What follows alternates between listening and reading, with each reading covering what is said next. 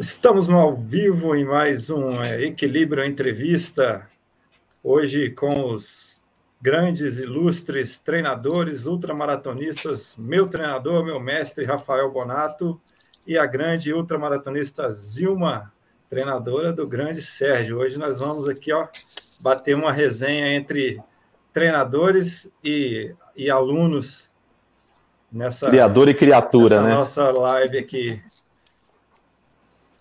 Vai lá, Sérgio. Bora lá. Boa noite, galera.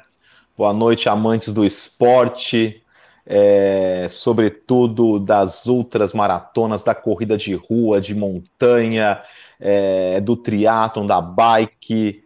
Muito boa noite para você que nos assiste e nos ouve aí. Né, Equilíbrio já está levando esse material aí para as plataformas de, de streaming de para você nos ouvir também quando estiver na sua corrida, no seu trabalho, escondido do chefe. E hoje vai ter bastante resenha aqui. Vamos apresentar um pouco. Vamos começar falando um pouquinho do currículo, né, desses dois monstros aí das grandes distâncias. É, falei para o Wanderson, vamos cruzar aí a tela. É, eu começo falando um pouquinho da Zilma Rodrigues, que é Green Number, que que conquista esse título quem consegue concluir nada menos do que 10 vezes a Conrads na África do Sul, que é a mais antiga e maior ultramaratona do mundo. É, ficou, é, recentemente nomeada embaixadora da Conrads, né, Zilma, no Brasil, com muita justiça, né? Temos um embaixador aí masculino que é o Nato Amaral, e agora nomeado como nossa embaixadora aí feminina no Brasil, fazendo jus é, a esse cargo, campeã da, da Ultra do Cairo, e a gente vai falar de algumas maluquices aí que eles já fizeram. Se for falar de longa distância, a gente vai ficar maluco com esses dois aqui, porque 24 horas às vezes é treino para eles. Boa noite, Zilma. Boa noite, obrigada pela oportunidade. E vamos lá. O nosso outro Anderson, entrevistado. Abre é a grande, lista aí. O nosso outro entrevistado é o grande Rafael Bonato, treinador da Go On Outdoor, Go On Assessoria, agora, né? É, é, teve uma mudança de nome aí. Grande ultramaratonista, já participou da Badwater, tem o cálice da BR-135, já correu até de Curitiba a Foz do Iguaçu, né, Bonato? Foi Curitiba, Foi. Foz do Iguaçu. Foi. E já correu 27 maratonas em 27 dias nas 27 capitais brasileiras. 27 dias consecutivas, inspirado no grande Dean Carnazes. E ó, que essa aventura deu origem a esse livro aqui, ó. 27 maratonas em 27 dias consecutivos nas 27 capitais brasileiras. Eu, que legal. O Bonato, além de treinador, aí é um grande atleta de alta performance e que eu tenho orgulho de, de chamar de mestre de treinador. Mas ele vai falar mais um pouquinho aí das coisas que ele, que ele faz, que ele já fez também ao Não, longo só, da nossa entrevista. Só agradecer a vocês aí. Zilma é uma parceira de longa data, né, Zilminha? Há mais de 10 anos atrás a gente já participava da Comrades tem foto minha com a Zilma no aeroporto de Durban, depois de longas horas de viagem. Ah, a nossa né? aposta, hein? Exatamente. Então, assim, é, a Zilma é uma lenda da outra maratona. O Bonato me coloca em fria sempre. Ué, tem que fazer o desafio, né? E, e, o Sérgio, eu tive o prazer de conhecer o Sérgio na, na mesa do café da manhã, né, Sérgio? Pessoalmente, né? A gente se conheceu pessoalmente Sim. na mesa do café da manhã, Zilma, da largada da Brasil 135. Tive a felicidade ah, é? de sentar e dividir a mesa com o Sérgio sem saber que era o Sérgio. Aí começamos a trocar uma ideia, a gente já tinha se falado virtualmente, ele inclusive ia participar de um camp da Gon Outdoor, né, Sérgio? Que é a Equilíbrio uhum, Esportes lá em São Bento Sapucaí. E aí é, não conhecia ele pessoalmente, a gente acabou conversando e ele fez um excelente resultado, inclusive lá na, na Brasil 135, tá voando baixo, acompanho ele nas mídias sociais. Então foi um prazer receber esse convite para estar com vocês. E o Wanderson sem palavras, né? É o cara que me ajudou a escrever meu livro. A, a, todo o prefácio é dele. É uma pessoa com quem eu aprendo muito também. Ele é um atleta de altíssimo rendimento, então é um destaque hoje do trail nacional. E é um prazer estar do lado dele nessa jornada que já foi iniciada lá atrás pelo Zé Virgínio, né? E, e, hoje eu tenho a felicidade de estar contribuindo com o treino dele. Então, valeu, gente. Tomara que vocês gostem, quem está assistindo, que eu acho que essa resenha vai ter muita qualidade. Ah, eu também acho. E, aliás, eu estava aqui pensando, eu falei, puta, é muito peso, acho que deve estar tá caindo a internet da galera por aí, hein, Wanderson? É, tá pesado demais aqui essa live. E, cara, vai ter que ter uma parte 2 aí, com certeza, porque, meu, tem muito bate-papo legal. É, bom, eu vou começar já mandando algumas perguntas e falando de história. A Zilma debutou nas, nas longas distâncias, né, Zilma? 18 anos aí correndo longas distâncias. Essa semana você postou, né? É, dia, dia 12 eu fiz 18 anos que corro provas longas. 18 anos de provas longas, então tem muita história aí para contar. É, bom, eu sei que conheço algumas delas, algumas maluquices já participei juntos, já participei junto, aliás. E a primeira que eu ia mandar, é, e daí depois podemos estender aí, Zilma. É, eu sei que já tem outras lives que você conta um pouco da história, de como começou no esporte e tudo, e a gente vai entrar nisso durante a live, mas eu queria mandar uma de primeira. Qual a maior, a prova assim mais maluca que você já participou? Você fala, meu, que loucura, por que e como eu fiz isso? Eu acho que foi a prova de, de Horb a Berlim, de 795 quilômetros, porque eu fiz um ano que eu, tipo, eu não tinha experiência, né, com prova muito longa, porque eu só treinava para fazer Conrads no primeiro semestre, e segundo semestre eu treinava para fazer a maratona. Então, eu tinha, os meus treinadores ele eram muito conservador nesse sentido. Daí eu vi, é, daí eu vi a prova e daí me inscrevi. Daí quando eu cheguei lá que eu vi o tamanho do negócio, né? Então acho é. que foi assim, assim, foi mais maluca, porque você não, não sabe como que você vai o, tipo assim, meu treinador na época, ele, eu acho que o treino mais longo que ele passou, ele foi 28 quilômetros, porque ele falou assim: ah, durante a prova você vai, vai treinando. E já no primeiro dia, daí só, só tinha gente experiente, né? Os caras tinham vindo de prova de 1.200, faziam duas semanas que os caras tinham feito uma prova de 1.200 na, na França. Daí o francês falou para mim assim: ah, você no primeiro, segundo dia, teu corpo vai começar, vai adaptar. E daí foi que, daí no terceiro dia, cara, eu vomitei. Daí ia pro banheiro, tipo assim, eu tinha a maior vergonha de ir no mato, sabe? E eu, putz, merda, eu não. E daí eu entrava assim, né? Pô, diarreia, não tinha como, né? Aí quando uhum. eu saía, teve uma galera saindo também. Eu falei assim, pronto, agora já era. Daí eu passava em tudo quanto é postos, assim, de hidratação. As francesas eu já passava e já colocava um, tipo assim, um rolo de papel no meu bolso. Meu. Eu fiquei o dia inteiro daquele jeito. E, e essa prova, é, é, se você, no, no, no, dia que você faz a prova, né, e você é um dos últimos a chegar, e no outro dia você tem que largar primeiro por causa que os, os, mais lentos vão largam antes, né? E depois é. os mais rápidos. Daí no quarto dia, daí eu larguei antes junto com, os mais lentos. Ah, daí soquei, filho. Daí eles falavam assim que era louca, né? Daí eu fui so... corri. Daí eu liderei a prova por 45 quilômetros antes dos caras rápidos me alcançar. Daí até ganhei um troféu por ter liderado por mais tempo, assim. Então, que acho legal. que foi a mais doida, assim, porque eu não tinha experiência nenhuma, realmente. Quantos quilômetros foram? É, é 795 em oito dias. De onde a onde? Você, é, é sai de Horb a Berlim. Você vai passando. É, por exemplo, eu estou aqui em São Paulo, daí eu vou, chego até Campinas, uhum. daí eu durmo lá na cidade, e daí no outro dia você sai dessa cidade e vai para a próxima. E tinha acontecido tudo errado na minha viagem, tipo assim, roubado meu passaporte lá em Portugal, no voo, porque eu fui de. Meu voo era Portugal, é, Lisboa, depois eu, eu, pegava, daí fazia conexão até a, Alemanha. Daí, meu, de mais uma, uma galera, né? E daí foi o maior, nossa. Daí tinha subido mala, os caras me arrumaram roupa, eu corri, eu acho que uns, sei lá, uns seis dias com as roupas lá dos caras, assim, sabe? Daí que depois foi aparecer assim, olha, eu, eu corri direto com a mesma roupa. Deus, putz, o dia que chegou assim, eu joguei no lixo, assim, sabe? Você não quer nem ver o tênis da roupa. E outra coisa também, que eles tiram a roupa assim na frente da gente, né?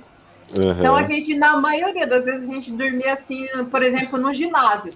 Meu, parecia que todas as cidades, o ginásio era no último lugar da cidade. Você fala assim, meu, essa droga nunca chega, né? Que era chegada, né?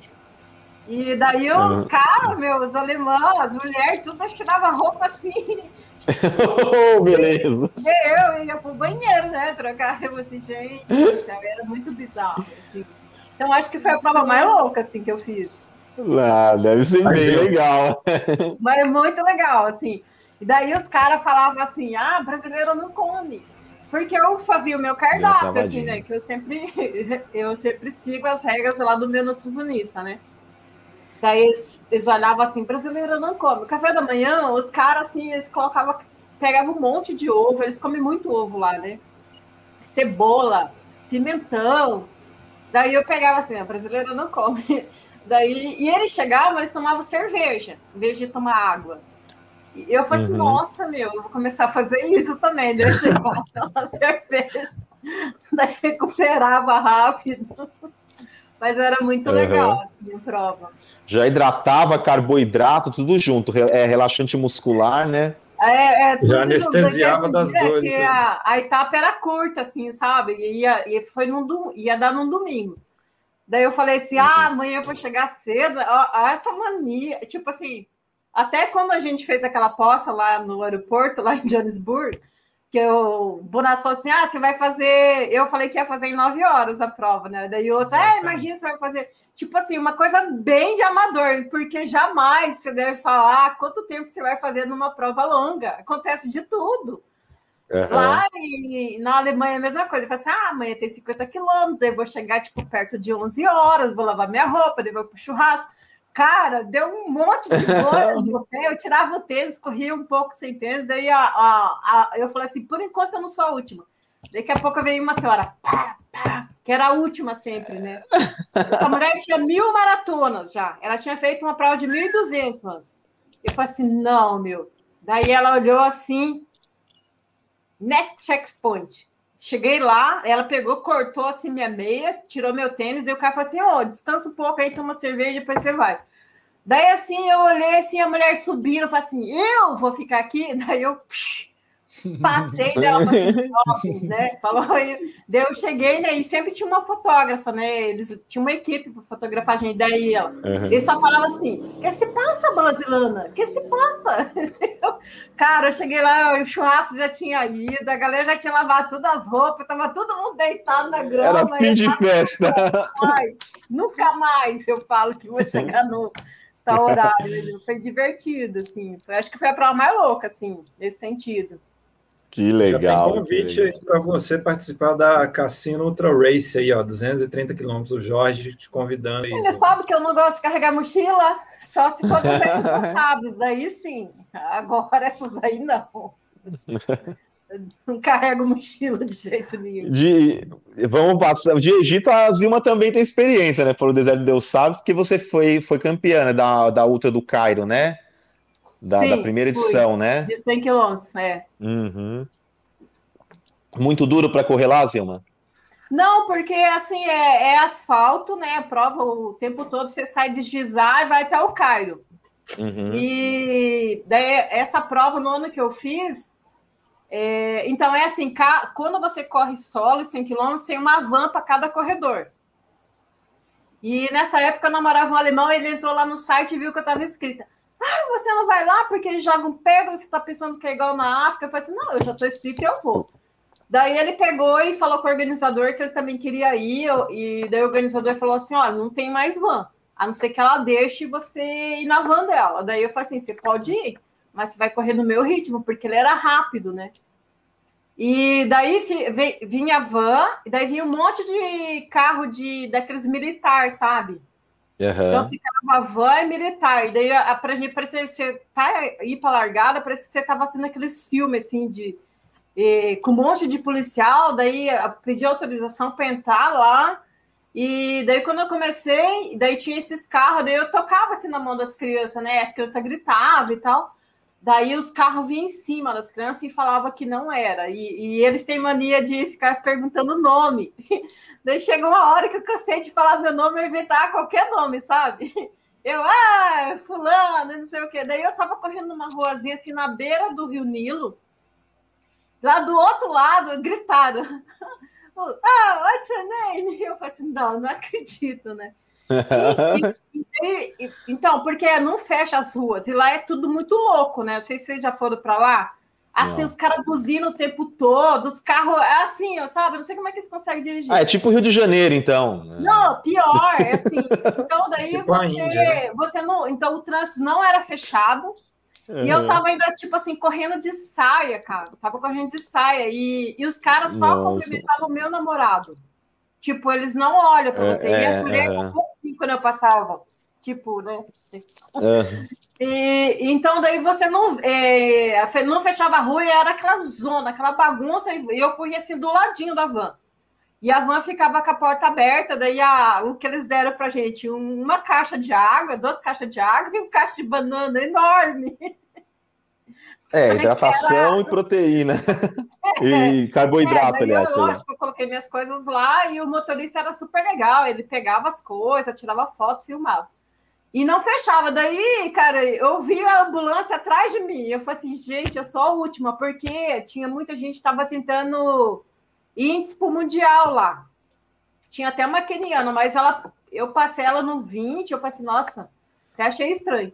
Daí eu perguntei para o motorista, faltava acho que 15 quilômetros, né? Eu falei assim, pô, eu sou a última? Ele é assim, eu falei assim, ai meu, que saco! Primeira vez que você é o último na prova, né? Daí eu falei assim, ah, eu vou pelo regulamento, daí fui.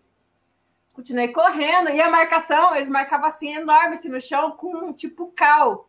Uhum. E aí, quando chegou, acho que no, no 95, eu não vi a marcação. E eu falei assim, meu, e não chega. Eu falei assim, meu, agora não sei que quilômetro que tava. O relógio já tava tudo. Daí, quando eu cheguei lá no, no, no, no caro, lá nas pirâmides, o cara fazia assim, stop, stop, stop. Não, não tinha nada, cara, assim, sabe? Daí ele já pegou. Chegou, acabou. colocou a medalha, me deu um negócio assim. Ah, e o meu namorado parou no 75. E o motorista falava assim que eu era louca, assim, que eu. Porque que eu falei assim, ó, a irmã dele, na mão dele viu, ele tava tudo vermelho, assim, sabe? Uhum. O sol, assim, foi queimando, tudo tinha a cabeça dele, assim, que ele é bem polaco. Eu falei assim, ó, que se dane, eu não mandei vir, ele. Não, daí eu olhava ele no carro assim, triste, falei assim, meu. É um carinho, né, Bonato? Não vou na minha própria por causa desse desgramado. Daí tá, daí eu fui pro hotel e a premiação era no mesmo dia. A prova é na sexta-feira e a premiação é na sexta mesmo. E era no, eu fiquei no hotel da prova. O hotel tinha uma pista de 3 quilômetros dentro do hotel, jacuzzi, um hotel bem, sim, sabe, bem legal. Daí tá, daí quando eu fui pra premiação, tipo assim, as gurias tudo assim com aquelas caras fechadas, meu, ninguém se cumprimentava e tal.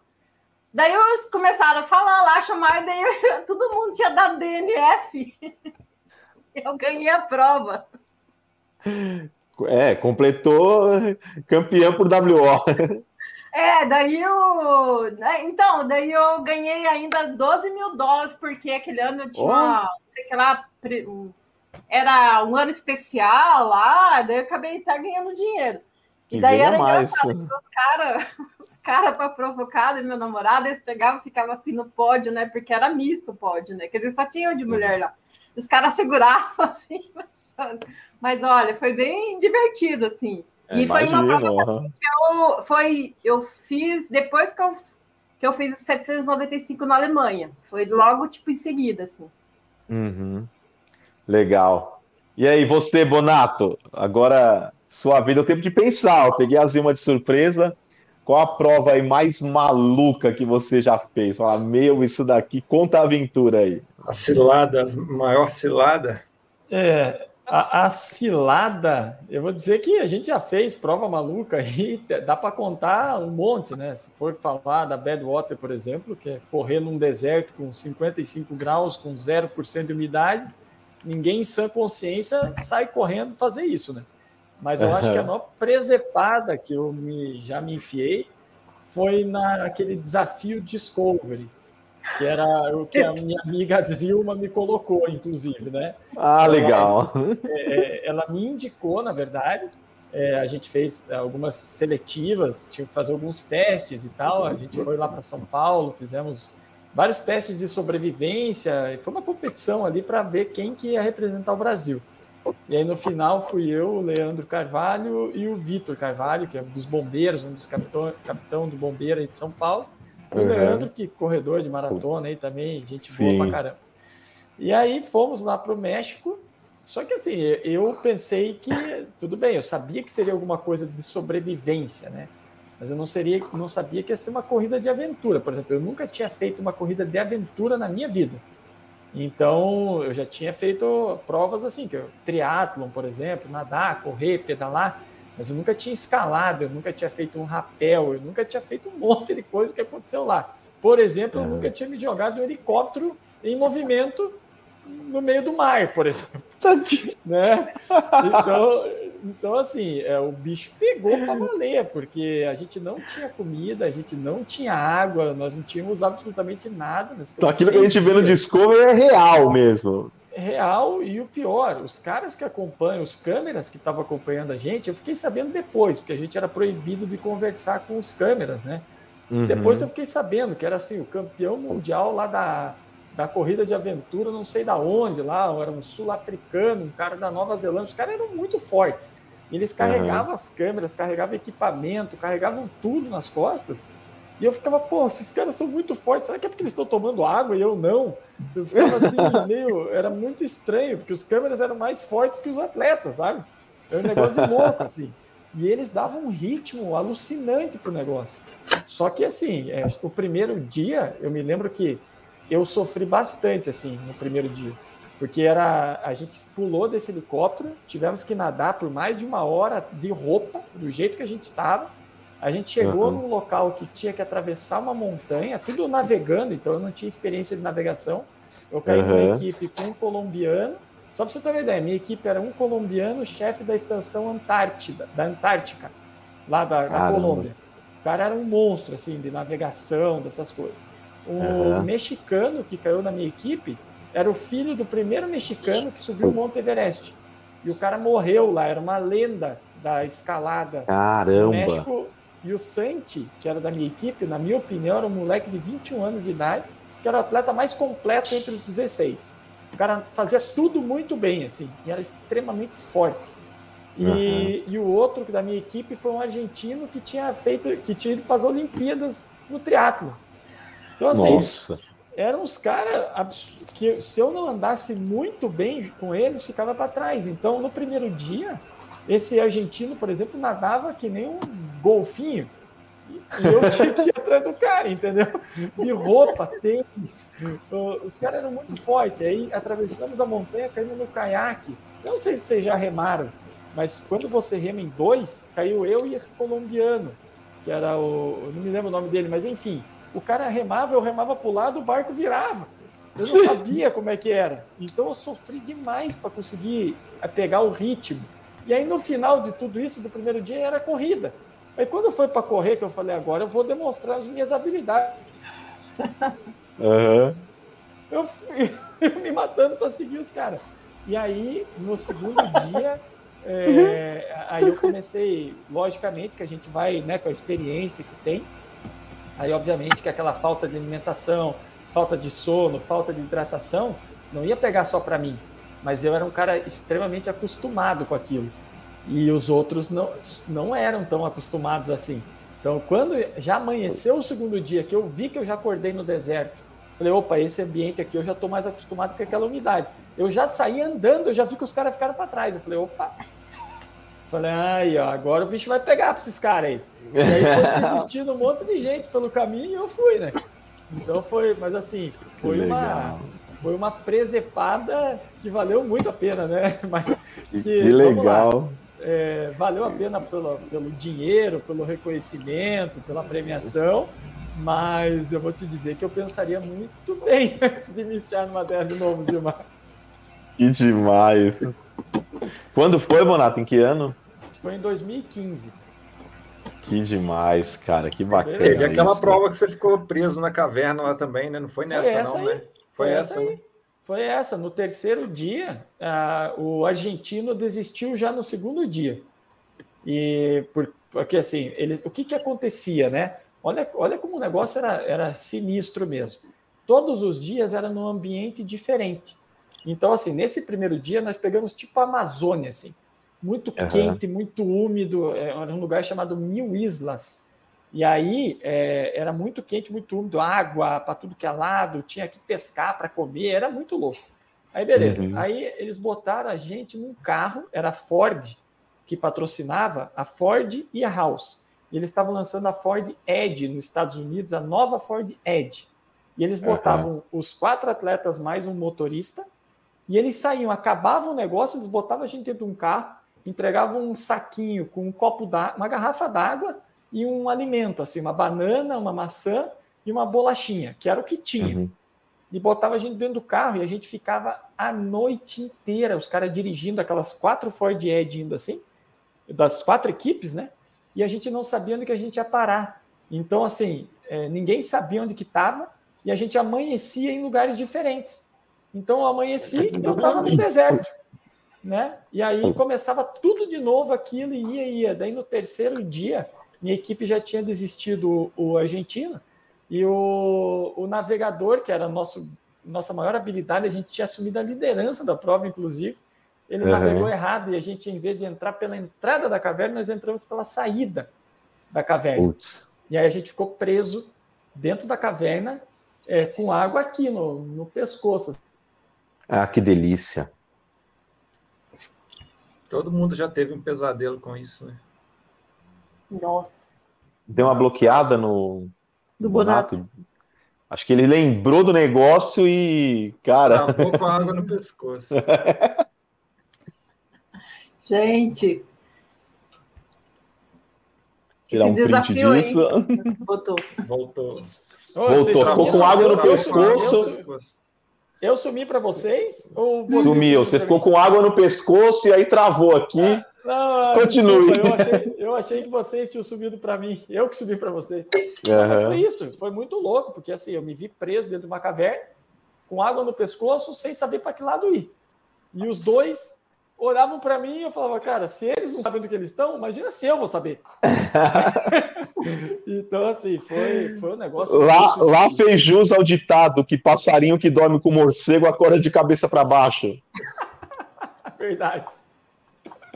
Mas essa, essa eu, eu acredito que foi assim, das competições que eu fiz, foi a competição mais, mais maluca, assim, porque realmente foi. É, o pessoal olha na TV e acha que tem algum tipo de esquema, sabe? E ali eu pude ver que não tinha nenhum esquema. Tem, tem um sim. Você pensei, sofre e tenta ficar vivo, né? Exatamente. Eu pensei assim, não, se der alguma coisa errada, eu vou apertar um botão, alguém vai vir me resgatar, né? Porque eu olhava na TV e falava, esse largados e pelados aí, esse negócio, o uhum. tem um dispositivo, né? Uhum. Rapaz, olha que eu tava lá, eu só pensava, velho, se eu morrer, eu vou morrer, vou aparecer na TV. vou ficar bem morte, famoso. morte ficar filmada. famoso, filmada. E, e, o pior, né? Uma semana antes, infelizmente, não sei se vocês lembram desse caso, mas foi muito próximo dessa gravação desse programa, morreu uma equipe é, do Discovery Channel lá na Argentina, fazendo uma gravação. Caiu um helicóptero. Não e, lembro. Mas foi assim, foi na, uma, duas semanas antes da gente ir para o México. Então Caramba. os caras estavam, eles, a equipe estava muito, a equipe da Discovery estava muito nervosa. A gente notava que eles estavam nervosos porque a gente também estava em helicópteros, né? Então uhum. eles estavam, os caras estavam nervosos e a gente estava nervoso porque, sei lá, né? Acontece assim muito recente, né? Então eles estavam mais atentos ao que estava claro. acontecendo, mas mesmo assim foi muito perigoso. Entendi. Que demais, que demais. E eu aqui reclamando que a Zilma, a única roubada que ela me colocou foi para ser apoio dela na BR. Tô no céu. bela roubada também, não vamos dizer que não é Nossa. fácil, não. É eu avisei, Bonato, eu aviso. É verdade. Não foi de inocente, não, viu? Avisei, falei como é que era, que era pior do que correr. Então, é ele vai falar isso, né, Sérgio? Agora a pergunta é do convidado para você. O que, que você achou? É pior ser apoio é, é mais fácil ser apoio ou correr? Ah, é mais fácil correr, sem dúvidas. Tem nem o que comparar. Eu falo que o meu apoio ele é, é incrível, porque correr é divertido, né? Você está fazendo a parte divertida. O apoio ele, ele tem que dar todo o cuidado ali. Pra... É gratificante também, vamos falar que não é. Mas ele tem que dar todo o cuidado para o atleta. Ele, tem, ele não se diverte, né? O atleta está se divertindo, está se desafiando. É, e ele tem tá é quase que responsável ali é, pela vida do atleta, porque tem hora que o atleta fica fragilizado, né? A gente vê numa prova de dois dias aí, tem hora que é uma coisa boba que o, o atleta ele tá. É, teve um momento lá que a gente deixou a Zilma, tipo, sei lá, uma hora ali sem, sem água, porque a gente estava apoiando dois atletas, e quando a gente chegou, ela estava chorando, e, e dá para entender, é na, totalmente compreensível, porque tudo te, vai te fragilizar. Você já está no limite do esforço humano, sem dormir. Por mais que você come, você não repõe. É, a Zilma, não sei o que acontece, ela vive de vento, ela não come na prova. Ela parece um camelo come, correndo porque, meu, não come nada. É, então é bem, bem difícil. Bem, é muito mais, infinitamente mais prazeroso correr. A correr é a parte gostosa, né? Eu falo. E, cara, e, sério que essa semana eu tava pensando numa coisa. É, eu, eu, brigo, minha briga é constante com a balança, né? Eu fico olhando assim os atletas fininho e eu falo, cara, se alguém me perguntasse qual a parte mais difícil para quem quer treinar, quem quer performar, hoje eu não diria que, que é o treino em si. Para mim, é a dieta. Cara, como é difícil. Como é, como é o Wanderson, você, pode, o, o Wanderson é um cara que pode falar muito sobre isso, né? Eu tive com ele no Chuaia em abril de 2019, né? Nós fomos fazer a Ultra Trail do Mont Blanc, o Chuaia. Foi a primeira edição uhum. do TMB fora, né? Foi sensacional, uma experiência Sim. incrível também. E eu fiquei impressionado como o Wanderson ele tem essa capacidade de seguir a risca aquilo que ele acredita na alimentação.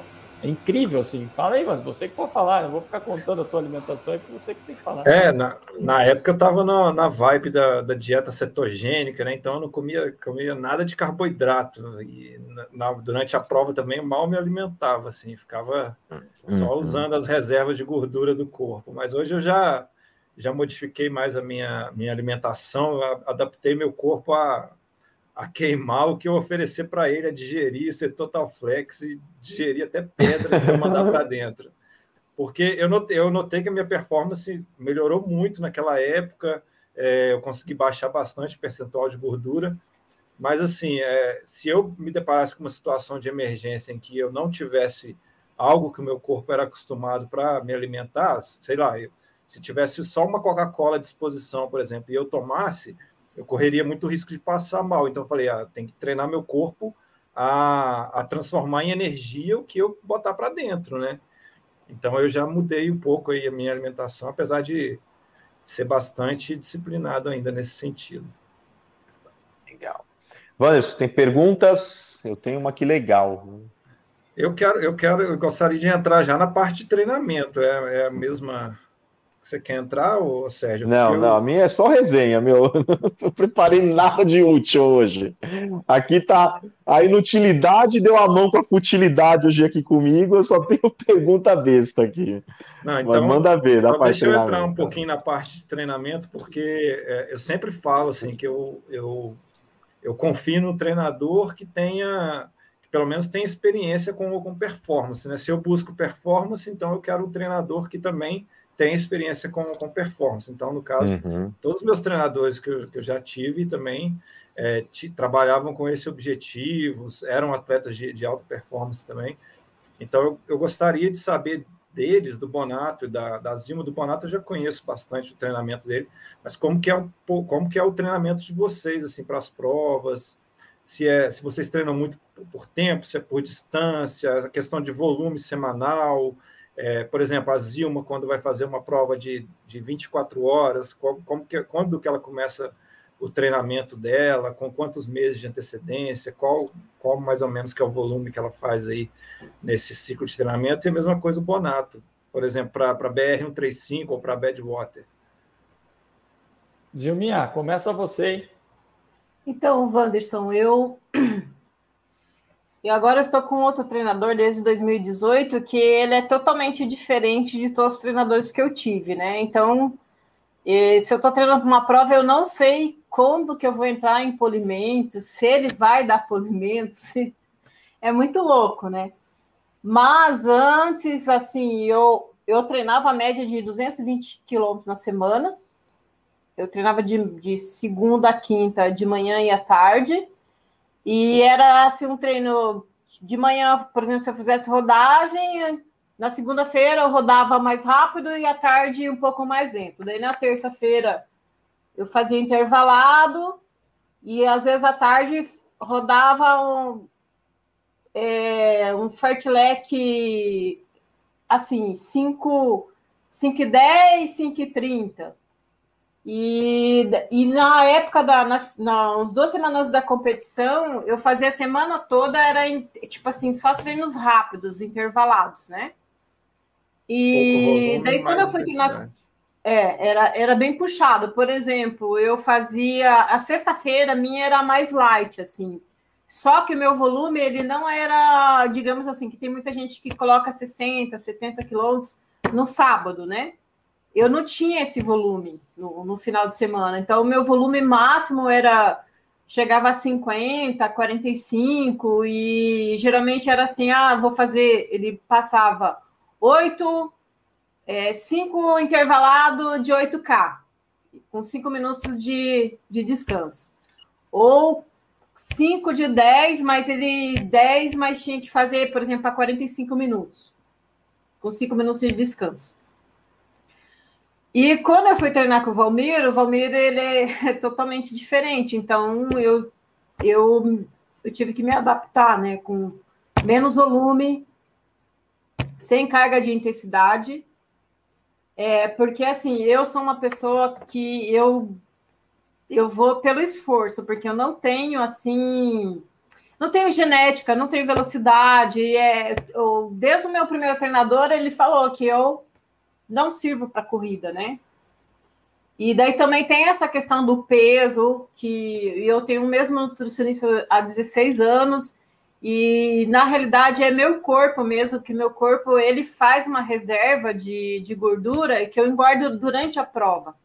Não é que eu é, retenção de líquido, é gordura mesmo. Por exemplo, eu vou com com percentual eu tenho que então eu tenho ele, ele tem um, eu tenho um padrão que o meu nutricionista ele montou a treinadora queria que eu ficasse com 52 quilos. Daí ele falou assim: 52 quilos para ela não funciona. Vamos trabalhar com 55, 57. Daí, com a idade, daí ele agora ele trabalha de 57 a 59 quilos e um percentual de 17 a 22. Então, por exemplo, eu vou para uma prova que é mais curta, vou com 17. Eu volto da prova com 25%. Eu, mais, é, na BR engordei 5 tipo, quilos. 200 quilômetros? É, na BR engordei 5 quilos. Engordei mesmo, gordura. Comendo tudo aquilo, né, Sérgio? O corpo, o corpo é, é uma máquina. Tudo aquilo. E, Osima, e você prefere treinar ou passar para os seus alunos o treinamento? Você, você treina mais por distância, por tempo? Como que é? Então, é, é, eu geralmente, eu, tipo assim, eu, cada aluno meu eu aplico um método, porque eu, eu gostaria de trabalhar com todos os meus alunos com frequência, mas eles não gostam, a maioria não gosta. Né? O Sérgio é um que é super difícil, né? De que ele vive fazendo prova. A maioria dos meus alunos também são assim. Às vezes você está montando um ciclo, ah, eu vou fazer tal prova. Daqui a a cada 15 dias. Então, eu tenho que trabalhar assim com treinamento modular, né? Então, que vou fazendo pequenas cargas, né? O Sérgio, principalmente, mas o Sérgio eu ainda consigo trabalhar um pouco na frequência com ele.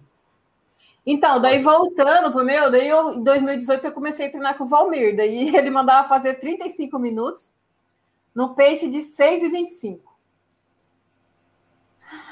Deu, tá, daí vai. Daí Difícil, hein? foi. Daí eu tinha 54 quilômetros lá em Confidentes, que é uma prova que eu já tinha feito, já tinha ganho a prova, a prova super difícil. Altimetria, assim, ela é, você ter ideia, ela é mais difícil que Conrads. Bem mais difícil.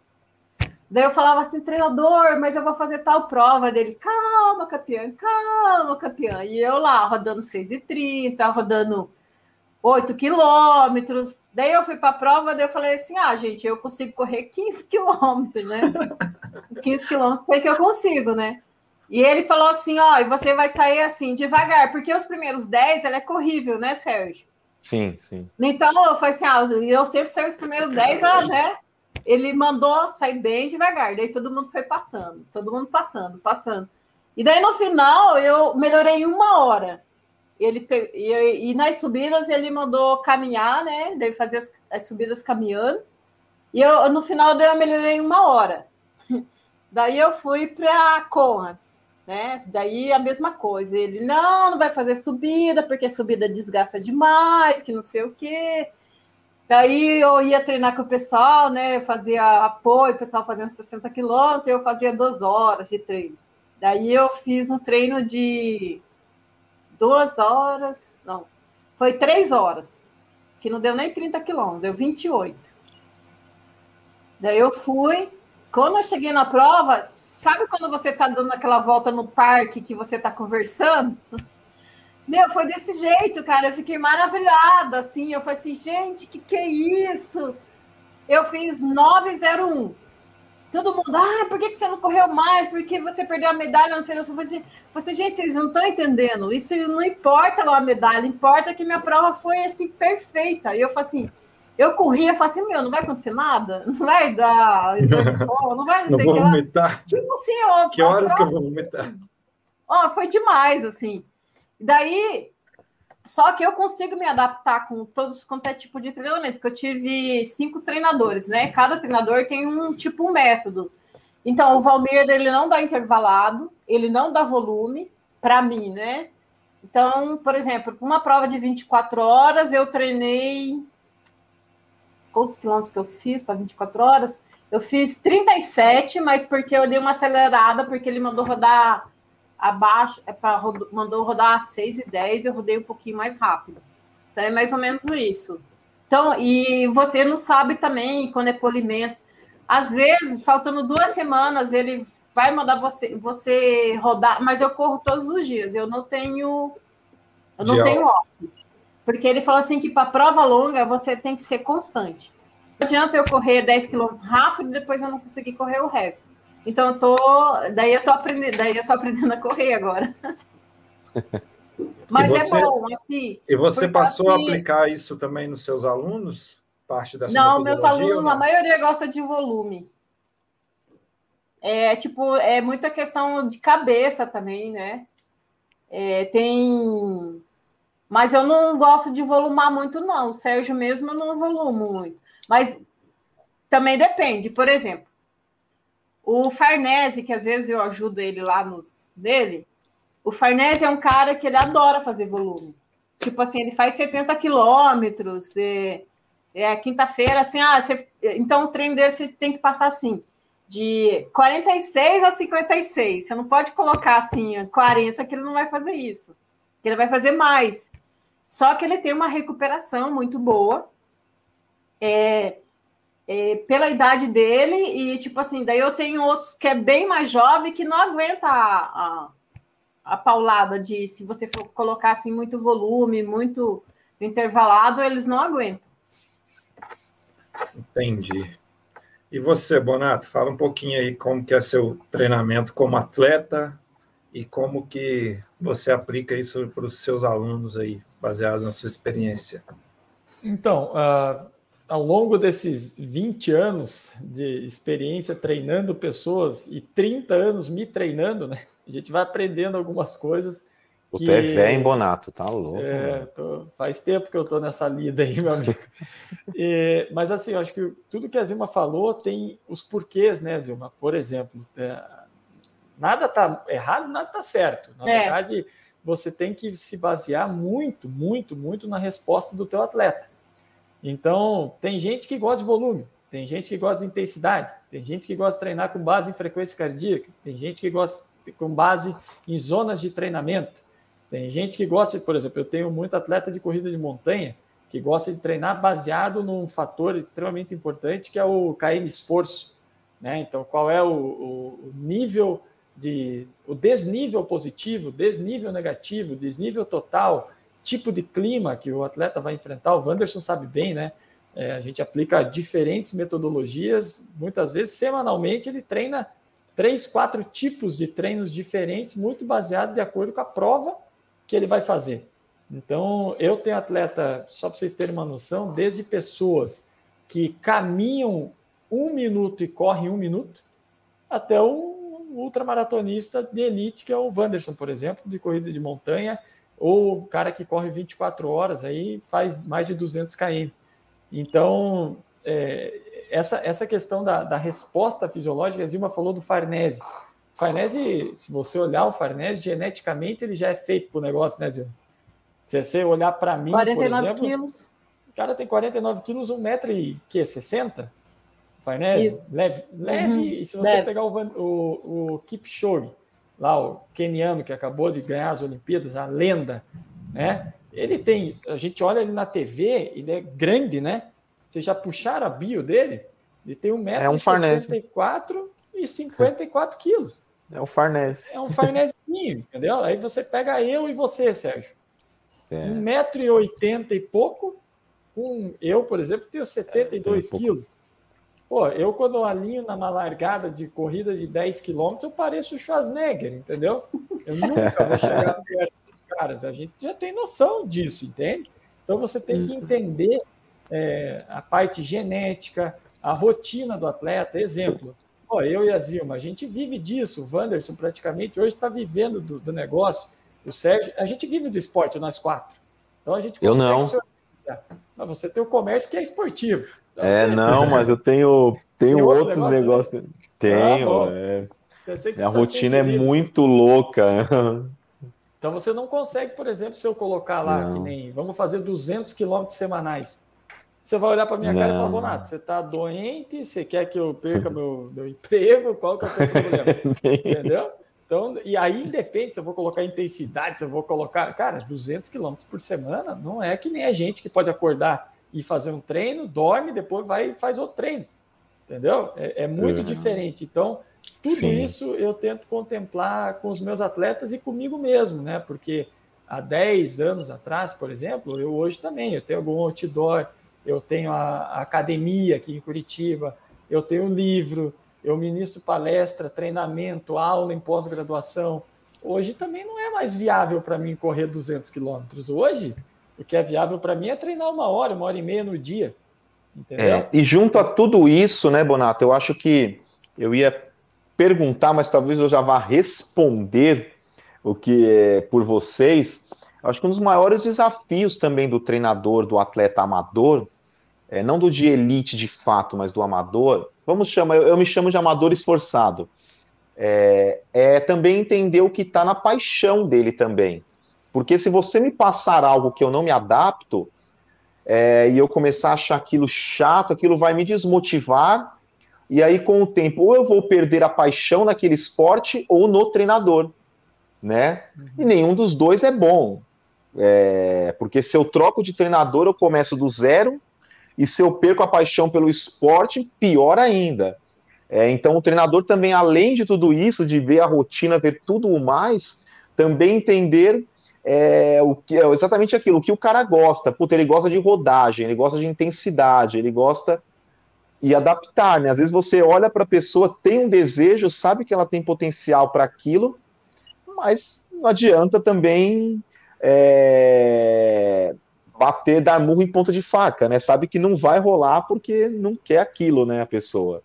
Né, tem várias vezes que a gente fala, pô, você já foi no nutricionista, por exemplo, que a gente acaba se metendo, né, na, na vida da pessoa. Fala, pô, claro. vamos, vamos tentar ver, já foi no nutricionista, já visitou, né? Ah, para que, que eu vou lá? Eles passam umas dietas malucas que a gente não consegue fazer. Quantas e quantas vezes eu escutei isso já, né? Então, assim, até é, você aí, ó, tá aí o caso. Então é importante também que o profissional, seja o nutricionista, o fisioterapeuta, o médico, pre preste atenção, sabe? Eu recebo muito atleta na Go Outdoor que a pergunta deles não é nem saber quanto custa a assessoria. A pergunta que eles falam é: mas você vai me dar atenção?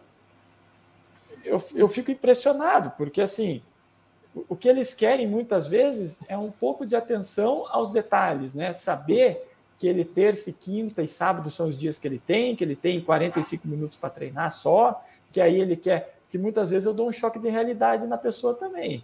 O cara chega, ah, eu quero fazer uma maratona. Tá, quantas vezes por semana você vai treinar, Gilma? Ah, eu vou treinar terça, quinta e sábado. Eu falo, você quer fazer uma maratona ou você quer sofrer na maratona? Você, você que escolhe, né? Se quiser sofrer na maratona, eu te preparo. Você vai sofrer na maratona, mas você tem que ter um pouco mais de volume, pelo menos quatro a cinco vezes por semana. A gente precisa organizar essa tua rotina. Você precisa perder peso muitas vezes. Não dá para correr tão pesado que vai te machucar. E de vez em quando isso soa de uma forma um pouco radical, sabe? Eles, no começo a pessoa fica incomodada, mas é a realidade. Você, como treinador, você tem que fazer isso, né, Zé? Tem horas que é você verdade. tem que falar pro cara, essa é, essa é real, meu amigo. Você que sabe que você quer sofrer na maratona, te prepara para você sofrer na maratona. Tá, também tá bom. É, o que eu acho de hoje em dia é que ah, as pessoas querem as coisas muito imediata. É, querem muito rápido, assim. É, mal começa, já quer, já quer fazer isso, ah, já vai para maratona, já. E às vezes tem um, um ciclo, né? Eu, eu sempre procuro falar assim: ah, você quer correr para o resto da vida ou você quer correr uma vez e pronto, né? Porque às vezes quando não é questão que a gente é ruim, que a gente não quer deixar, mas é, é porque você quer preservar a pessoa, né? Porque a gente sabe que, por exemplo, um atleta amador, ele tem a questão, tem a família, tem a questão do trabalho, e a corrida ou qualquer outro esporte que ele vai fazer tem que ser uma coisa que lhe dê prazer, né? De repente, vou, ah, vou fazer maratona. Não, tudo bem, você faz a maratona em tantos dias.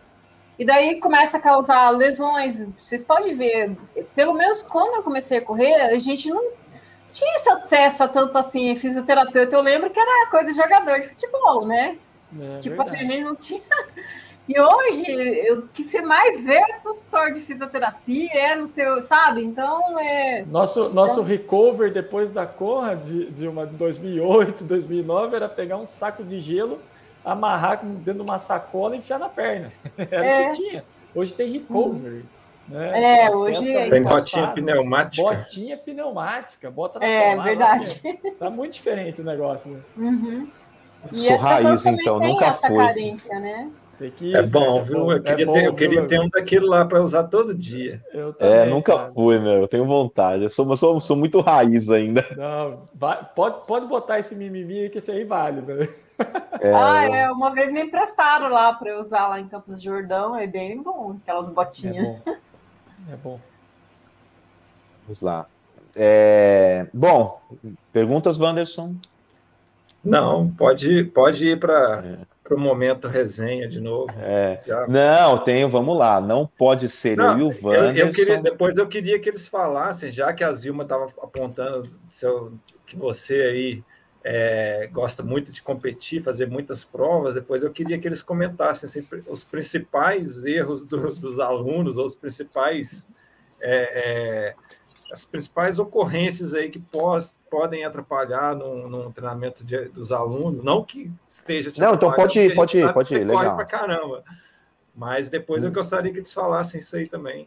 Não, mas pode, pode ir já então nessa. Pode até me usar como exemplo, Bonato, também. não tem problema, não. Pode, manda ver, Bonato.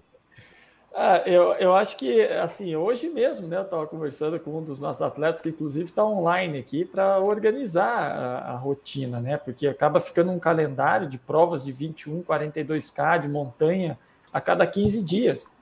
E, assim, de, tudo depende, a idade da pessoa vai influenciar, tudo, tudo, você tem que levar em consideração. Porque o que, que acontece? No começo, nessa, nessa retomada, né, parece que está todo mundo recomeçando a correr. Então ninguém vai se machucar nos primeiros três meses. Você pode ver, o cara vai competir todo final de semana que nem um louco. Ele está tão motivado, tão é, com vontade, que ele já nem vê mais se é 20 km, 30 km, 50 km. Ele só quer subir, descer e participar das provas, né?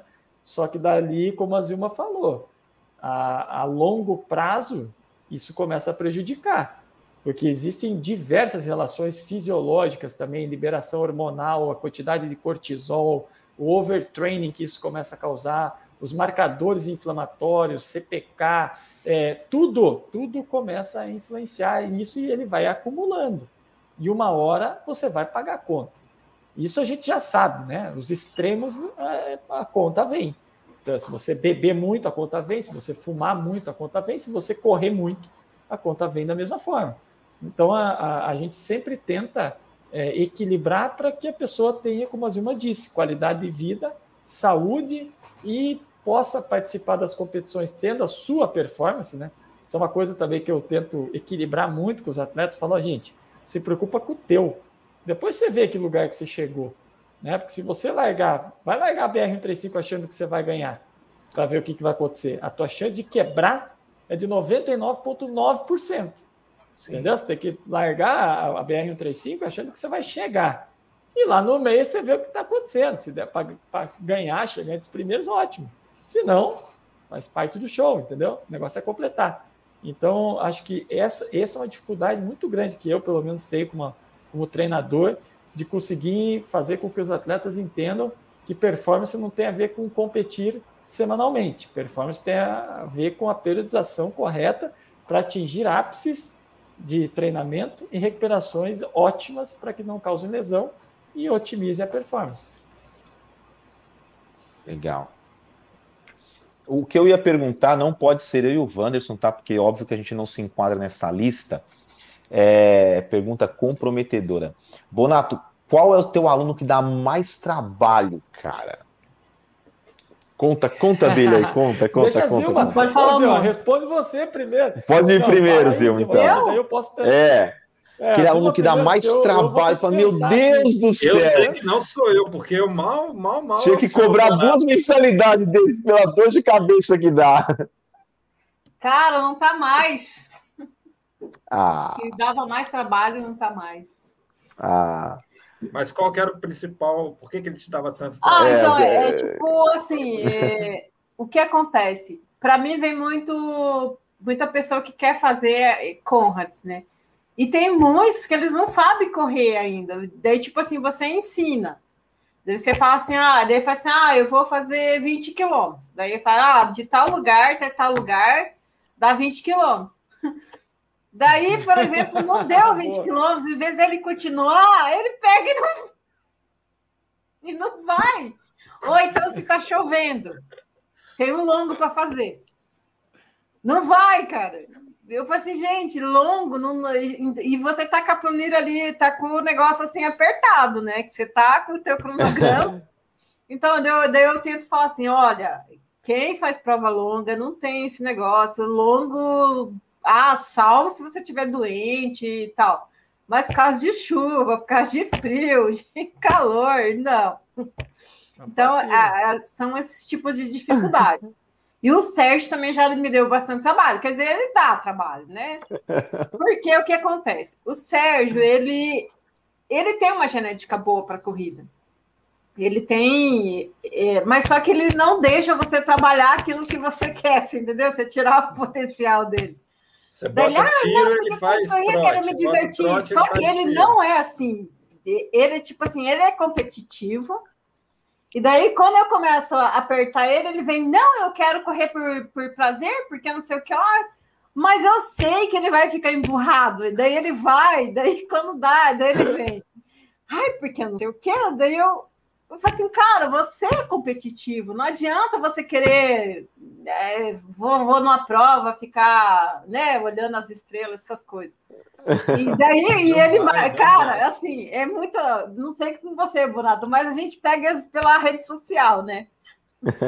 Quando você vê o Sérgio pendurado numa árvore, você pensa, o que, que o Sérgio está fazendo aí? Se, ele, se eu tô treinando ele para prova tal, o Sérgio está lá de pendurado, descendo as ladeiras na prova.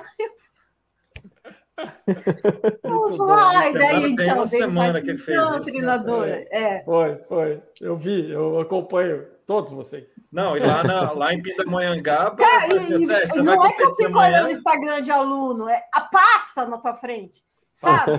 É. Uma vez eu tava treinando um que é tipo assim, ele tinha que perder peso, ele tava com 20 quilos a mais. Que eu falei que não podia ser a gente, hein, Wanderson? É, você Eu já é sabia que ia sobrar. É você Ó, o principal. 20 quilos a mais. Daí eu tô assim, cano verde, ele, uhul, meia do rio, aquela da ponte lá, sabe? Eu falei assim, mas o que, que- Eu tô treinando ele pra perder peso, o que, que ele tá fazendo? Não tinha me falado, cara. Tava lá com sobrepeso, tempo de acontecer alguma coisa, aquele calor danado, que é a meia do rio, na, da ponte de Niterói. Gente, é uma. é- é- tipo, Ela cai no colo, assim, sabe? Ele escolheu bem já, pra sofrer mesmo, que só ali na Pra ponte é uma lua Nossa. aquilo ali mesmo. O asfalto que fresquinho lá. Aham. É, eu fiz uma vez que lá nunca volta. É, Eu tenho vontade, não tem mais, né? Não, É. fiz faz, faz mais de cinco anos. Aham. Não me lembro que ano que foi. E aí, Bonato? Você tem uns desses também, umas peças raras assim, que tá treinando Então, com uma eu- prova, de repente aparece em outra? É, sempre Parece tem, mas a- a- é o que eu falo para eles. Eu falo, não é que vocês, o que me, não é quem me dá mais trabalho, é, é o que me dá mais trabalho. O que me dá mais trabalho é fazer essa reorganização toda. né? Isso é porque a gente acaba confundindo, porque assim, não é um aluno, eu tenho mais de 100. Então, assim, se o cara me passa uma data, a chance de eu esquecer essa data em 5 segundos é gigantesca, se eu não anotar. Então, muitas vezes, é, eu, eu. Pena que o WhatsApp só consegue fixar três conversas, né? No coisa. Eu tento É. fixar as conversas, porque muitas vezes eu estou na rua. Então, não sei. Eu, por exemplo, o Vantes me fala, ah, vou fazer isso, vou fazer aquilo. Eu falo, beleza. E eu fixo a conversa. Se não tiver espaço para fixar a conversa, cara, a chance de eu esquecer é muito grande. Marca eu fico- como não lida, fica a dica. Eu faço é, isso. eu tento, eu tento fazer de um jeito que eu, que eu ache depois tudo. Eu sempre eu recebo todos os treinos pelo aplicativo, então eu entro no aplicativo e já consigo botar as datas e tal. Só que quando muda demais, complica demais a vida do treinador, porque a gente, a gente fica completamente perdido com as datas, porque não é um, são mais de 100. Então, de vez em quando, você esquece o que está acontecendo. Não, é normal, não tem como. Você não consegue ensinar um computador, mesmo com o computador, a gente esquece. Então, isso, mas é o nosso trabalho, né? Tem Sim. que, tem, que, tem que lembrar, tem que perguntar, tem que ser humilde. Muitas vezes eu pergunto: que dia que é mesmo? Que dia que é mesmo? Por quê? Porque eu não lembro. Então é melhor perguntar do que começar a fazer um negócio, querer enganar o cara, que você está Aham. sabendo tudo que está se passando. Mas, mas geralmente o que, que é bom, né? O treinamento, a metodologia escolhida está correta. Muitas vezes a data pode não estar muito certinha ali, mas é, isso é um em cada 100, tá? Que acontece também, não é toda hora. Mas você tem que ficar atento, é o que dá mais trabalho, não é o quem dá mais trabalho, é o que dá mais trabalho. Coordenar tudo isso. É, o Madon tá falando para você me entregar aqui também, ó, mas eu mesmo me entrego. Agora, de- depois da pandemia que voltaram as competições, eu coloquei o Bonato umas enrascadas aí, porque eu tinha o costume de, fazer, de escolher uma prova-alvo bem mais longa assim, e agora eu comecei a colocar umas provinhas mais curtas. Aí, né, Bonato? Ah, mas tá é dando para treino. equilibrar, pô. né, cara? Desde, desde que a gente tenha, porque o que eu pergunto para eles é o seguinte: qual que é a tua principal, cara? Que, qual, em qual que você quer performar? Se fosse escolher uma, ah, eu quero performar aqui. Então, beleza. Então, nós vamos fazer toda a periodização para aquela. Não se quebre nas outras. Agora, vamos lá, né? Você coloca o número no peito. Nós quatro aqui.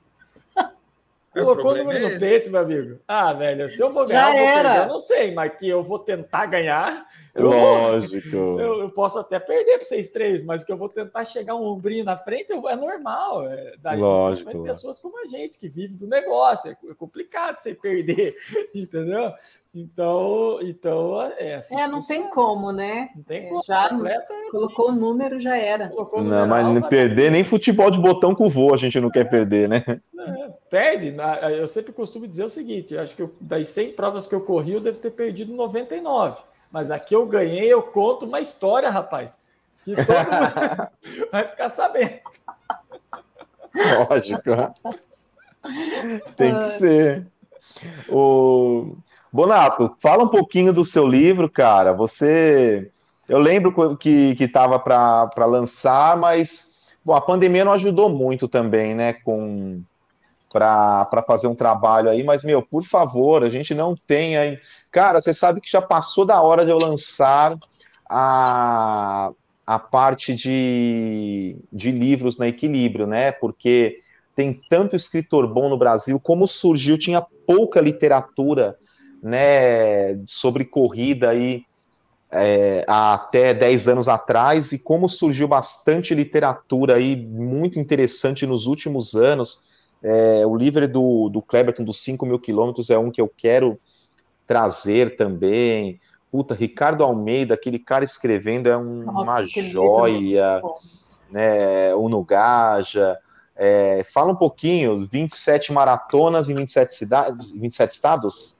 27 Capaz. maratonas em 27 dias nas 27 27 mara... o título é 27 maratonas consecutivas nas 27 capitais brasileiras, né? Então, é, esse, esse desafio foi realizado em 2010, eu, onde eu viajei, né? Fiz uma maratona por dia em cada capital do Brasil. A Zilma teve comigo no Parque de Ibirapuera, na penúltima maratona, corremos juntos lá.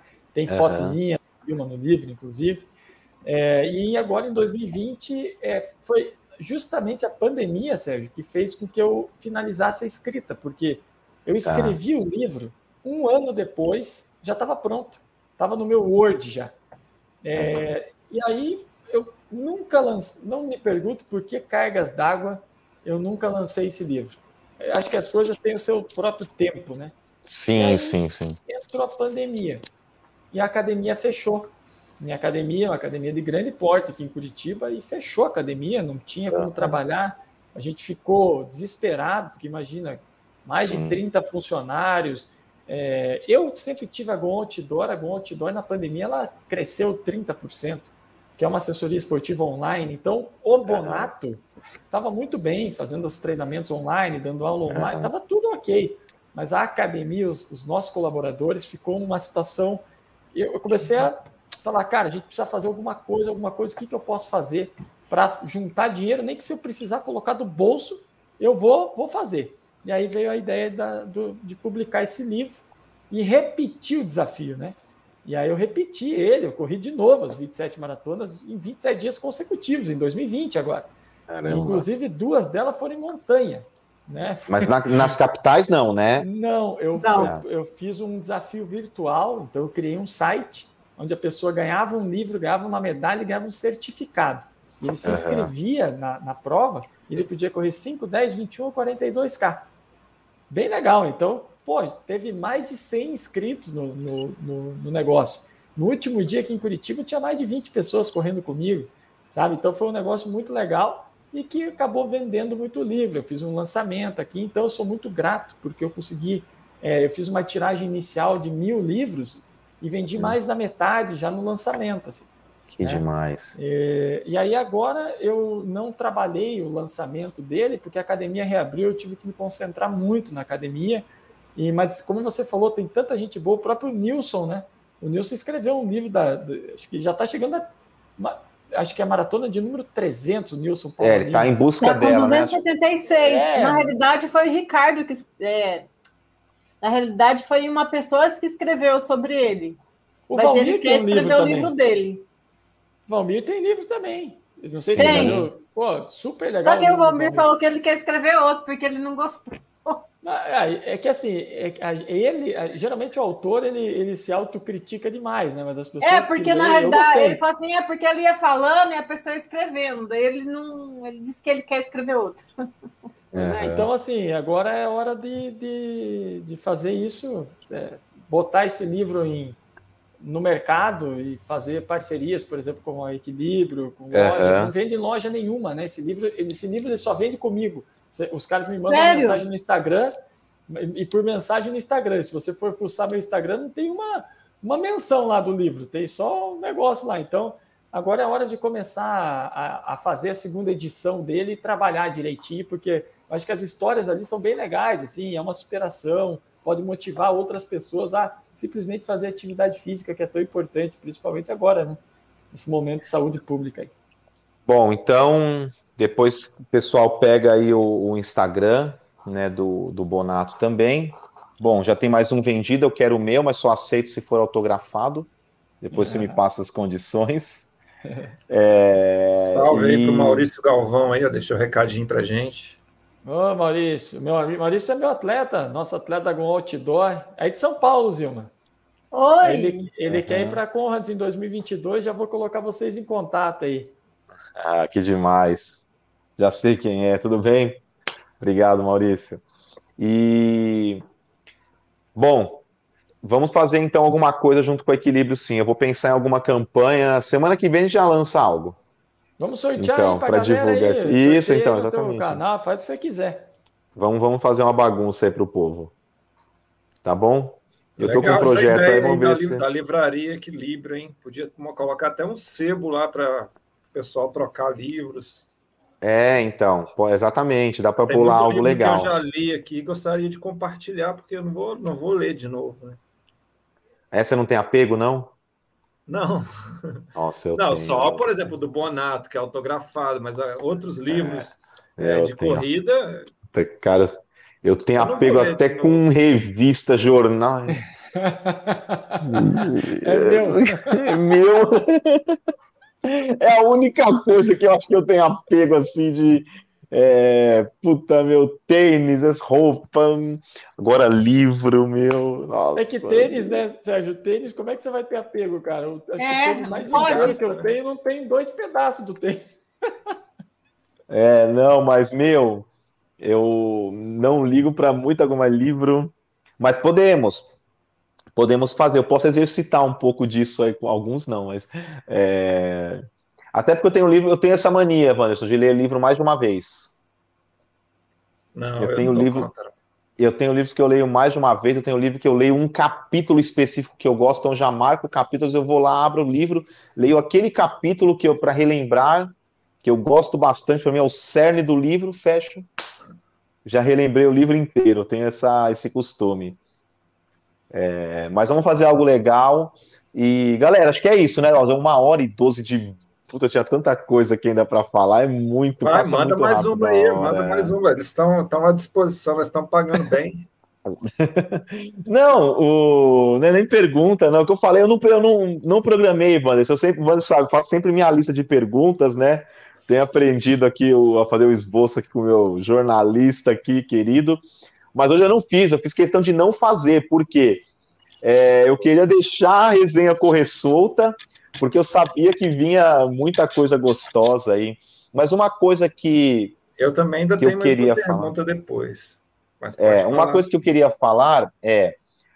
Bom, eu sou bem novo na corrida, né? O Bonato fala em 30 anos de corrida, a Zilma. Eu comecei a correr tem 7 anos. E, puta, eu costumo dizer que eu sou um privilegiado, porque é, hoje eu, eu falo que eu, eu vou poder chegar na minha velhice e falar: meu, eu convivi com titãs. Porque você está conversando numa live com uma pessoa que é, corre 800 quilômetros, correu 200 e poucos quilômetros, atravessou o oceano milhares de, centenas de vezes, dezenas de vezes para é, para falar sobre, para correr 90 quilômetros, um outro que, que fez desafios aí esplendorosos, como o Bonato falou, e tantos outros que a gente convive no dia a dia, nos grupos de WhatsApp e tal, eu falo, cara, é, eu sou um privilegiado. E às vezes eu me acho até mal acostumado, porque você fala, pô, meu, corri só 40 quilômetros, mas como assim só 40 quilômetros, né, cara? Cara, é, são distâncias malucas. E uma coisa que eu queria perguntar era, se a gente voltar aí a 15 anos atrás, vamos voltar ali, Zilma, 18 anos atrás, quando você entrou nas ultramaratonas e tal, já tinha esse volume de ultramaratonistas, ou vocês sentem que houve uma, uma crescente da ultramaratona nos últimos anos? Assim, é, é uma impressão talvez minha, porque vejo isso acontecer no dia a dia, ou sempre teve esse volume de essa quantidade de pessoas correndo ultramaratonas, correndo distâncias maiores que a maratona?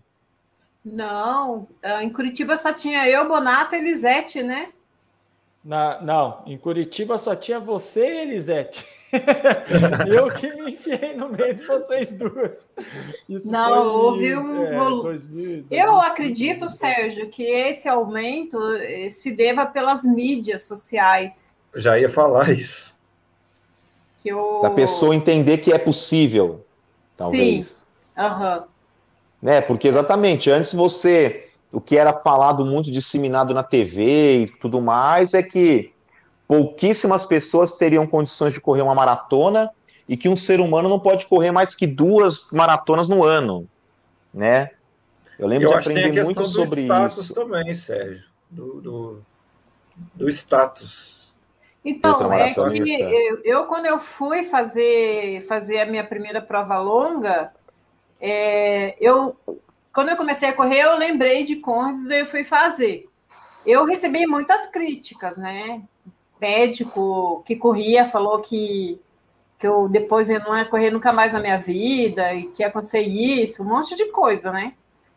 E hoje a gente, o pessoal tem mais acesso à informação, mas ao mesmo tempo que eles têm esse acesso de informação, tem pessoas que, que falam mais sobre ultramaratona, você tem acesso a grandes ultramaratonistas, mas eu acredito que não, tipo assim, mas não tem um respeito é, pela distância. Assim, eu acho que aumentou o número, mas a, acredito que daqui uns 10 anos, 5 anos, a gente vai começar a ver muitos casos assim de que a pessoa fez a forma errada eu acho, porque a maioria, eu não tenho uma pesquisa direta, até vou começar a trabalhar nisso, que a maioria dos ultramaratonistas não tem treinador também, que a gente vê pelos grupos, é. né? Pô, o cara fazendo isso, fazendo aquilo, e daí eu não sei se futuramente é como que vai, a pessoa vai se comportar futuramente, né? Nesse sentido. Mas eu, eu tenho certeza que é por causa das mídias sociais e, a, e as pessoas gostam de, desse status. É, eu acho que é mais isso. Mas aumentou consideravelmente. Os números de provas também aumentaram. Antes tinha uma 24 horas no ano, né? Eu acho. Teve Curitiba, lembra? Em 2008, acho que é a única. 2008 teve uma Curitiba 24 horas. E São Paulo, acho que teve uma, mas a gente, a gente não daí, É, então tinha fazer. pouquíssima prova. Daí começou a BR, daí tinha a BR, mas a BR já era, tipo assim, já era muito, né? Era muito. Tanto é, é que eu conheço a BR desde 2010 e eu só tive coragem de fazer em 2016. Uhum. Então é, tem tudo 2000, isso. 2008 foi minha primeira BR 135 era eu mais meia dúzia de maluco, né? E hoje você larga uma BR-135 com uma multidão atrás. Né? Você fala, caramba, tem 300, 400 atletas largando na prova. Era eu e mais 10. Uhum. Então, é, ali você já vê, mas uh, tem tudo isso aí, só que assim, tem essa parte da mídia social do cara querer aparecer para o mundo como ultramaratonista, né? mas a, a qualidade que para mim interessa, né? Então, quando eu vejo um atleta como, é, como era o Valmir Nunes, por exemplo, e a gente não conseguiu produzir outro nem perto dele ainda, né? É, então eu vejo a quantidade não, não está trazendo qualidade. Sim, é, não tem qualidade. Né? Não está trazendo qualidade, apesar da nossa seleção brasileira ser muito bem representada, tanto no masculino quanto no feminino. Nós temos excelentes atletas de 24 horas, de, de 100 quilômetros, né? Mas quando você compara, por exemplo, o tempo do Valmir, que há mais de 30 anos, ele tinha, só para vocês terem uma noção, não sei quem está vendo aí, mas o Valmir faz uma, fez né, a prova de, de 100 km para 6 horas e 24 minutos. é o melhor tempo dele, 6 e 18. 6 e 18, dá 3 e 45 de média.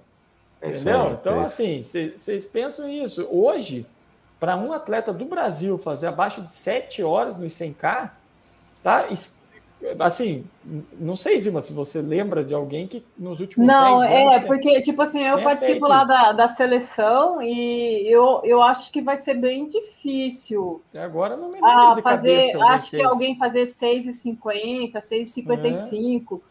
Se, se a gente for comparar assim a nível mundial, a gente está muito longe mesmo. Muito longe. Para vocês ver, ter ideia, a seleção feminina dos Estados Unidos a mulher que corre pouco lá corre 246.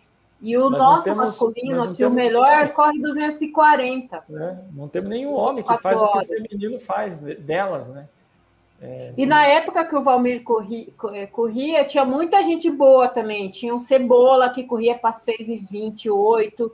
Tinha muito, assim, é, é igual nos 10K, não sei se vocês se lembram que tinha um pessoal que corria para baixo de 27, 28. Na tribuna de Santos, é, quem corria para 30 minutos não pegava nem vento. O, o e tempo do... na época que o Valmir correu, a ultramaratona eles pagavam bem também e, e agora, agora é o contrário, né? Agora o pessoal que se Cobra você correr bem. bem uns 10K, você pode ficar rico, né? É. É, e a outra maratona não, mas é, evoluiu demais, assim, e também ele estava falando que também a questão dos calçados, isso ajuda muito, equipamento ajuda muito. O Valmir correu uma vez 100 quilômetros sem tomar água, sem comer, por causa que ele sempre ia sozinho e, e o pessoal coloca as coisas, as bebidas, né, pode dar doping. Então ele tinha muito, ele tem muito, tinha muito esse medo e tal, né?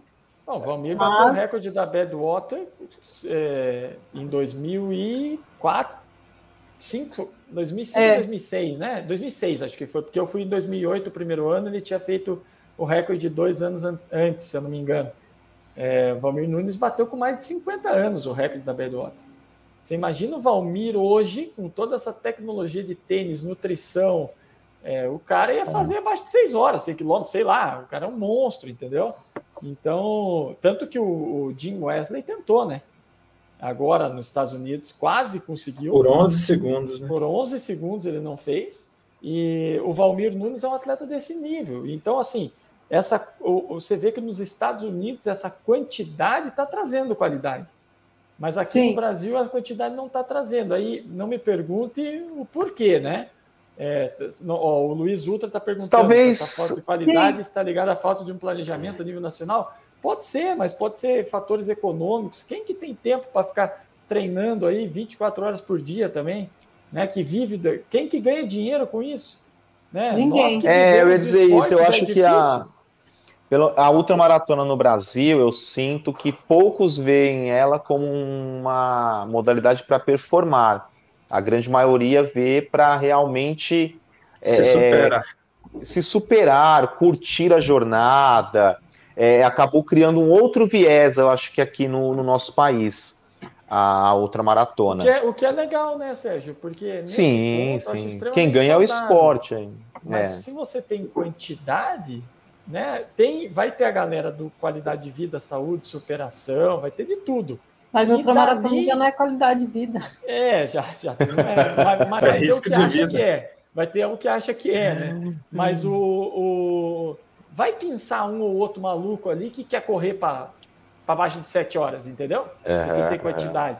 E aí, pensar essa pessoa, preparar, achar um é. treinador, dar a nutrição correta, dar o equipamento correto, aí vira, aí vira naquele negócio, né? A sorte de cair um no teu colo, né? De vez em quando a gente uhum. cai, leva sorte de aparecer um, né? Por exemplo, vou falar na corrida de montanha. É, tem um atleta, hoje o melhor atleta sul-americano e entre os top 50 do mundo se chama Rogério Silvestrin. Ele é um ultramaratonista de corrida de montanha aqui do Campo Largo, do lado aqui da minha Ele cidade. Ele corre demais. Esse cara até cinco anos atrás, gente, eu me lembro da primeira prova que ele correu, tava eu, o Jason, o pessoal já reconhecido da corrida de montanha, e nós largamos e a gente sempre forma o pelotão porque a gente sabe quem que vai disputar. A gente formou o pelotãozinho, daqui a pouco veio esse tal de Silvestrin e fez assim, ó. O que, que eu olhei para o lado, um olhou para o outro e falou, bom, vai quebrar ali na frente. Até hoje nós estamos esperando ele quebrar. Ele botou mais de 20, ele botou mais de 20 minutos em cima da gente. Só que Passou Rogério, por cima. Só que o Rogério Silvestrin surgiu da onde? Veio da onde? Esse cara caiu do céu. Ele já tinha 20 e poucos anos de idade Existe fator talento também, é, genética, não é só treinamento, né? Mas é, e aí, pô, se eu pego existe. o Rogério para treinar, se eu pego o Rogério para treinar, tá fácil, meu amigo. Por quê? Se eu botar para ele correr 5 km por dia, vai chegar no dia da prova, ele vai ganhar de qualquer jeito. Entende? Então, assim, é, tem, tem, tem, coisas que acontecem que, aqui no nosso país que, infelizmente, é a sorte, não tem um planejamento. Né? É verdade. Bom, senhores, Pessoal, vocês têm mais perguntas? O...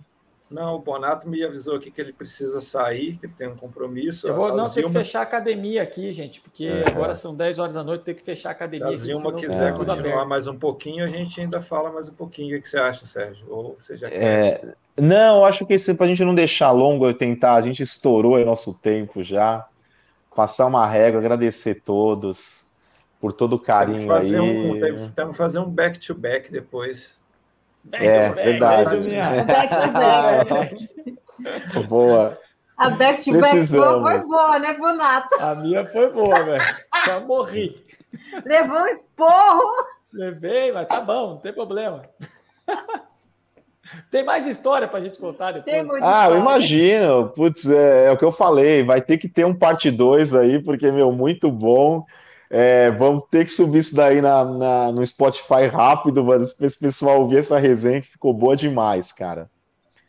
Senhores, muito Valeu, obrigado. Obrigada a vocês. Bonatos, e um obrigado. obrigado por tudo que vocês fazem pelo esporte.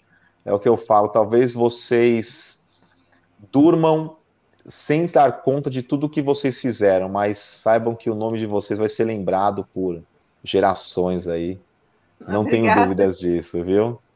E a resenha continua né, no pós aí para a gente falar um pouquinho sobre é, sobre o livro do, do Bonato. Já tem um convite que apareceu aí para você, Bonato, de um grande amigo nosso, casal, um atleta de Maceió, para você fazer uma live com eles, para fazer o lançamento do seu livro também com eles Pô, na live. Prazerzaço. Eu vi que, subiu aí, né, Wanderson?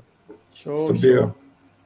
Pô, obrigado, gente. Zilma, muito bom te ver. Quando você vier a Curitiba, você não esqueça de mandar mensagem para mim. Tá, eu tá também fico fuçando você no Instagram, viu? Stalkeando, como os jovens falam. É. Tá, a gente estava muito cheia. Muito legal. Eu mando mensagem. Gente, eu vou lá que eu tenho que fechar a academia que 10 horas, senão fica os alunos para fora aqui, tá bom? Tá bom, então. Valeu, tchau. Um abraço. abraço. Beijo no coração, gente. Tamo junto. Tchau. Valeu. tchau. Até a próxima. Valeu. Tchau, tchau. Valeu, então, gente. Até a próxima. Beijo um no coração de todos. Aí. Até mais. Tchau, tchau gente. Tchau. Obrigada.